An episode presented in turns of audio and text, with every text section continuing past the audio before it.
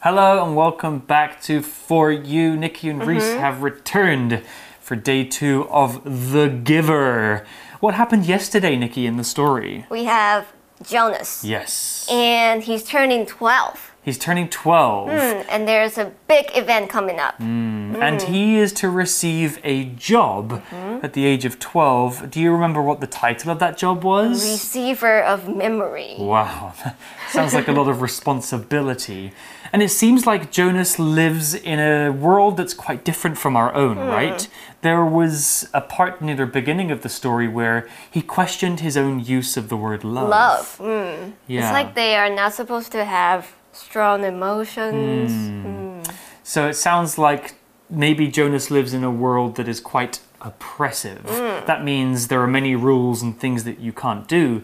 But I'm sure in today's article we'll find out more about the world that Jonas lives in and his role as the receiver of memory. Let's get into it. Reading The Giver. I feel cold when the giver touches my back.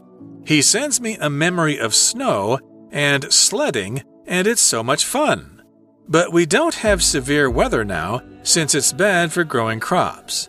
The giver shares many memories of the past with me. Some are as joyful and beautiful as the snowy day, but some are full of pain and suffering. I understand why the elders in the past decided that those things should be removed from our community. I don't agree with their choice, though, and the giver doesn't either. We decide to release all the memories back to the villagers. However, to make this happen, I have to leave. When I am far enough away, the memories from our distant past will leave me and will return to the villagers. The giver will stay with the community and help them handle the strong emotions and experiences. I will have to make my way to another place. I hope I'm strong enough to do it. The article begins with Jonas, and he's telling us more about his experience training hmm. as the receiver of memory. He says, I feel cold when the giver touches my back. He sends me a memory of snow and sledding, and it's so much fun. Ooh, so just by touching Jonas, the giver is able to give him memories? Yeah, and he felt cold. Ooh, sounds interesting. Hmm. Well, before we learn more about the story and the giver, let's talk about the word sledding. Sledding is basically a sport where you ride on a wooden or plastic piece of material down a hill made of snow. It's a popular sport to do in the winter when it's snowing and it's really, really fun. 那课文今天一开始呢，就是接续上一次的主题，The Giver 就发功了，他把有关呃雪啊，还有滑雪橇的记忆传授给 Jonas。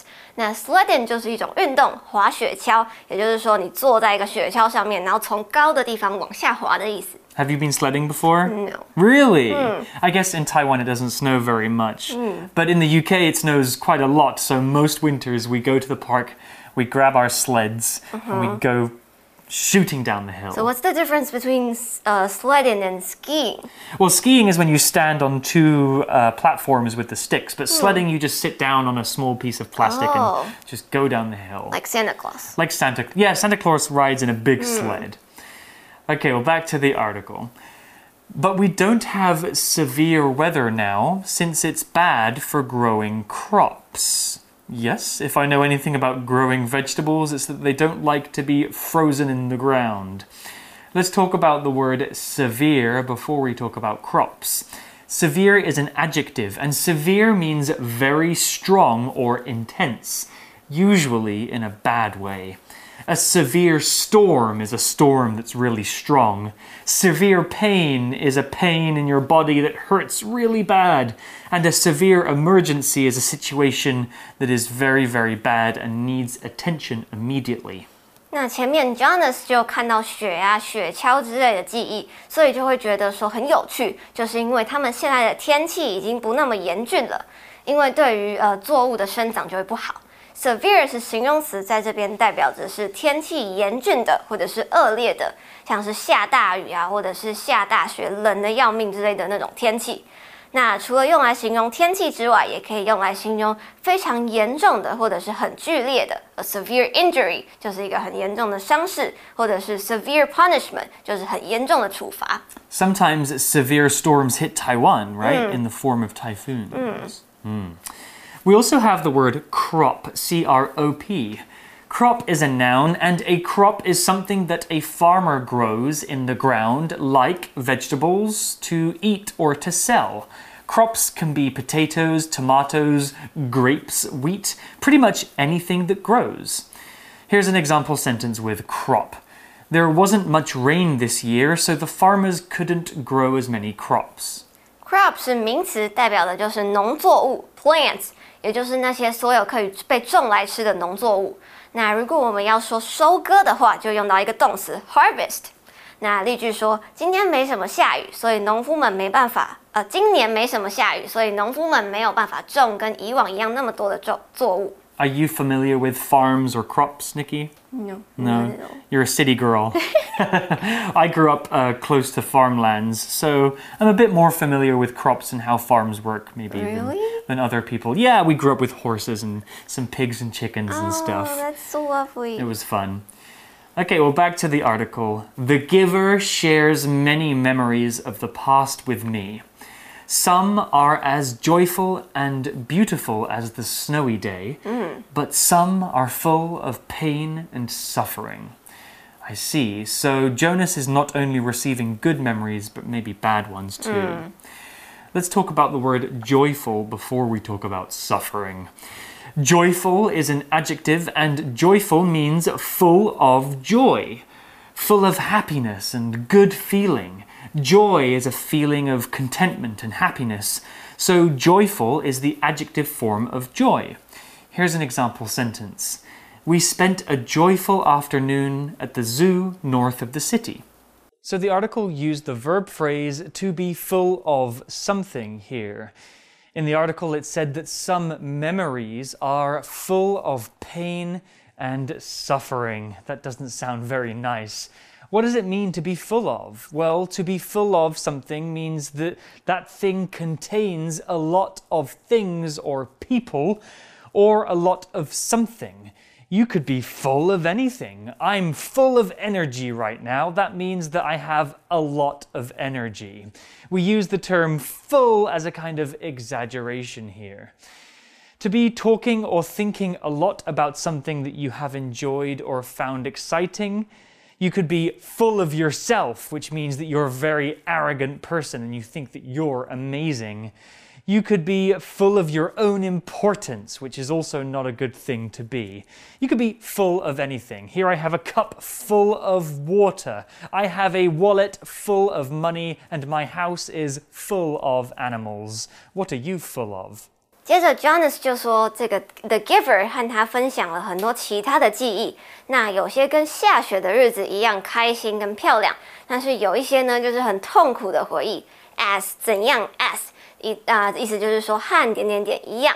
那它是一个形容词或者是副词的比较用法，在两个 s 中间会放一个形容词或者是副词来比较前后两个状态的不同或者是相同。那 joyful 是形容词，指的就是令人愉悦的，让人感到开心的。joy 就是它的名词，就是喜悦或者是开心。那后面加了一个 suffix full，表示就是令人感到开心的意思。And somewhat opposite to joyful, we have the word suffering. Suffering is a noun.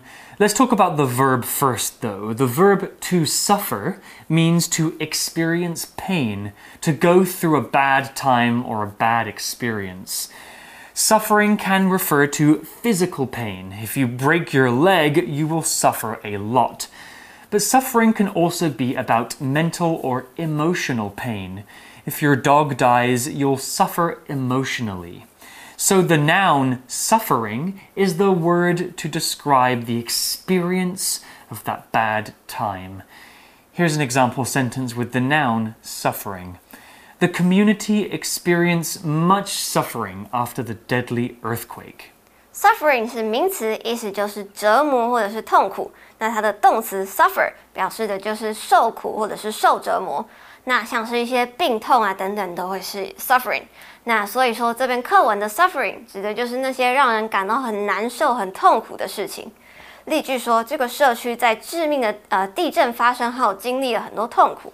Yeah, it's horrible to see people suffering, and sadly, the truth is, there is a lot of suffering in the world today. Well, back to the article, and Jonas has some more to say.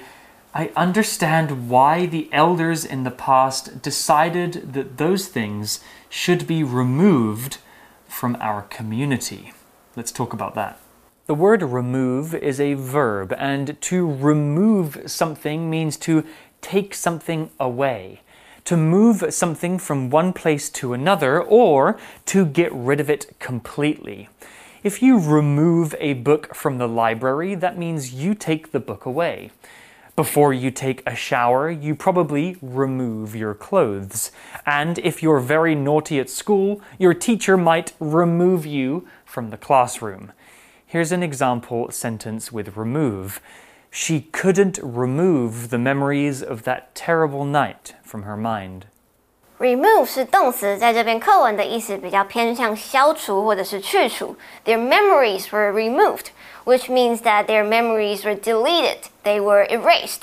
那通常会用到 remove 这个字的时候，就表示这件事情有可能会造成困扰或者是问题，所以必须要被除去或者是解除。It's similar to the phrase get rid of. Yeah, get rid of it.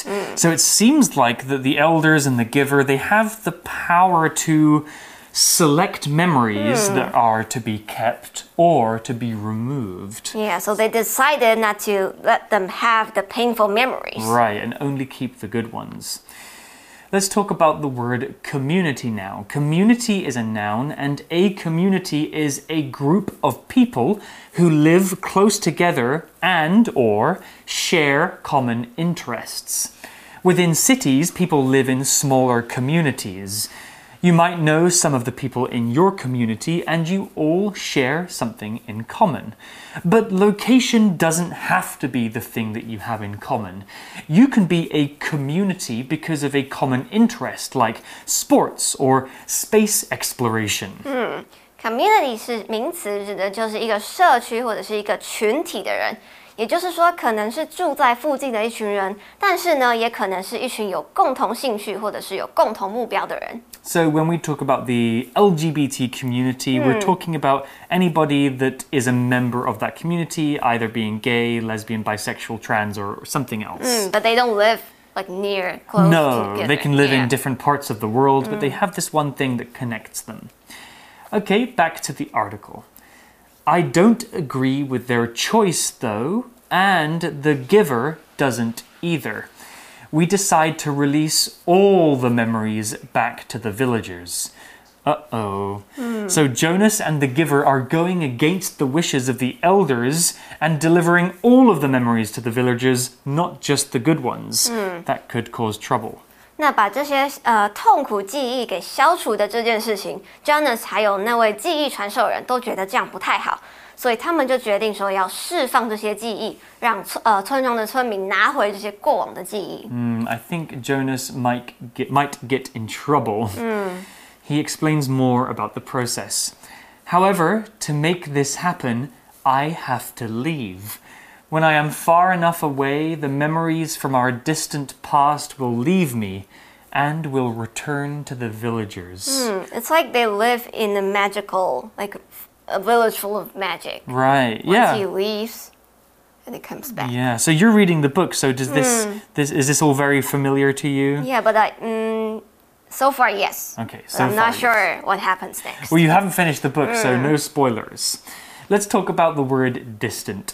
Distant is an adjective that means far away, not close, a long way away. We can use the word distant to talk about things being far away in terms of physical space or far away in terms of time. If something happened a long time ago, it is in the distant past. If something is going to happen a thousand years from now, that is in the distant future. If something is distant from you physically, you might have to travel a long way to get to that place. The sun is quite distant from Earth, but even more distant are other galaxies. Here's an example sentence with distant. People put these stones here in the distant past, but we're not sure why anymore. Mm, it's like the Stonehenge. Yeah, Stonehenge in Wiltshire in England. It's super, super interesting. 那要怎么做到让村民拿回这些记忆呢？就是 Jonas 必须要离开，因为他如果到很远的地方，够远的话，这些很遥远的记忆就会离开他的身体，然后回到村民们身上。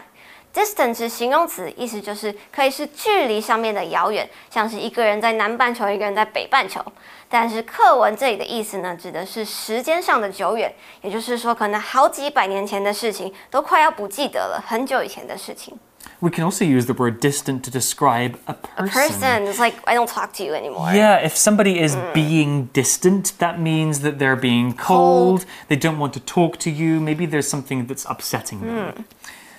Well, back to the article and back to the story. The giver will stay with the community and help them handle the strong emotions and experiences. Let's talk about the word handle. The word handle here is not talking about a door handle, the thing you pull to open a door. No, we're using the word as a verb. To handle means to deal with. To handle a situation means to try and manage a situation or problem to find a solution. If we use handle in the positive, we can talk about a situation we are trying to manage. I'll handle the cooking, you work on wrapping the presents. But if we use handle in the negative, we can talk about a situation we are overwhelmed by, a problem we don't know how to deal with. I can't handle the heat in Taiwan, it's making me melt. Here's an example sentence with the verb handle. The hotel staff will handle everything, including dinner, cleaning, and entertainment. You just sit back and relax. Handle 在这里是动词，意思就是处理事情或者是应付事情。那 so if your teacher gives you a lot of assignments, you probably won't be able to handle it. 那在这边课文的意思就是说，the giver 会留下来帮这些村民们处理这些情绪，还有过往的回忆。意思就是说，这些 strong emotions 对他们来说可能是一件比较棘手的事情，所以才要才必须要呃，他们才必须要去处理它，好好的去应对它。嗯 I think they're right, in my opinion. You know, getting rid of bad memories sounds like a good idea, but bad memories are important too because they Yeah, remember help you grow. help you grow, help you learn, and remind you of the things that maybe you shouldn't do. Well, back to the article. I will have to make my way to another place. I hope I'm strong enough to do it. 那 Jonas 很伟大哎，他就是要离乡背井去另一个地方了。 Make one's way to somewhere 指的就是缓慢地或者是持续地前往某一个地方，也就是说他要启程了，他要出发去下一个地方了。 So, if Jonas is going to let the villagers have all of the memories, he needs to leave. Sounds like he's making a big sacrifice. Exactly. Well, that's the end of the day two article about the giver. Tomorrow, we'll go into more of an analysis about the story to find out what it really means. But for now, let's look at our For You chat question. For you chat. Today's for you chat question. What could lead you to leave your family and community? I mean, it's a pretty one for you because you you did. Yeah, it's the question sounds kind of like negative and accusatory, ah, ah. but you know, yeah, I left my family and my community back in Lowestoft in the UK because I wanted to see the world and mm. live in a different place. So for me, it wasn't because the place I came from was bad. It was because I wanted to see what else was out there. Wanted something more. Yeah. Uh, what about you, Nikki? Mm, I think I would say the same for work or maybe for, for study, Mm, but not in a negative way. Yeah, it's it's a way of um, developing yourself, right? It's definitely hard to be so far away from your family. I haven't seen my family in almost three years Three years? because of coronavirus. So I hope that next year I can go and see them. You guys can think about this question too. It's maybe a difficult one to think about, but it's important too because moving around the world is part of the experience of living. What could lead you to leave your family and community? We'll see you tomorrow for day three of our article about the giver. Take care. Vocabulary Review Crop. Many crops are grown here in Taiwan, such as sugar, certain fruits, and tea. Joyful. During Chinese New Year, there are many joyful activities for families and friends to enjoy. Suffering. Although Joanne was upset that her grandfather had died from his illness, she was glad to know that his suffering had ended. Remove. If you really want the job, you need to really go for it and remove all doubt from your mind. Distant. Taylor moved away from Taiwan when she was young. Now it's a distant time from her childhood. Handle. Although Lucy is the company president, most of its daily business is handled by her department heads. 智慧小补帖。 Sledding. Severe. Community.